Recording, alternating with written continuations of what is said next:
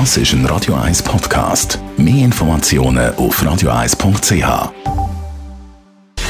Gesundheit und Wissenschaft auf Radio 1. Unterstützt vom Kopfwehzentrum Irlande Zürich. www.kopfwww.ch und ich bleibe der Unterwasserwelt treu, äh, nachdem wir letzten Donnerstag, glaube an dieser Stelle vermeldet haben, dass ein Haarstern, das ist so etwas wie ein Seestern, nach dem Volodymyr Zelensky benannt worden ist, haben wir es heute vom Clownfisch. Den kennen Sie? Das ist der herzige orange-weiße gestreifte Fisch, äh, genau der Nemo für alle Disney-Freunde.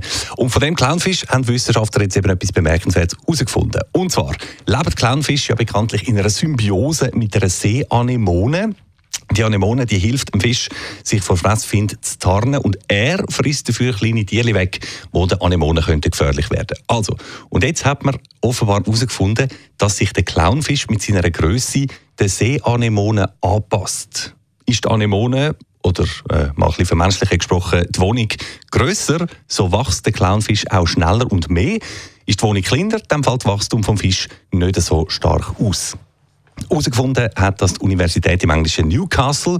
Sie hat junge Clownfisch auf verschiedene grosse Seeanemonen aufgezogen und hat eben können beobachten, wie sich jedes Tier in der Größe von, oder der Größe von seinem Gespendli angepasst hat. Ja, wie die Grösseranpassung funktioniert, wissen wir noch nicht, schreiben die Studienleiter.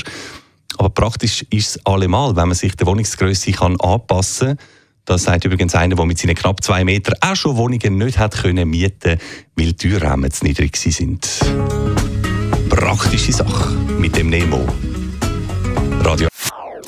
Das ist ein Radio 1 Podcast. Mehr Informationen auf radio1.ch.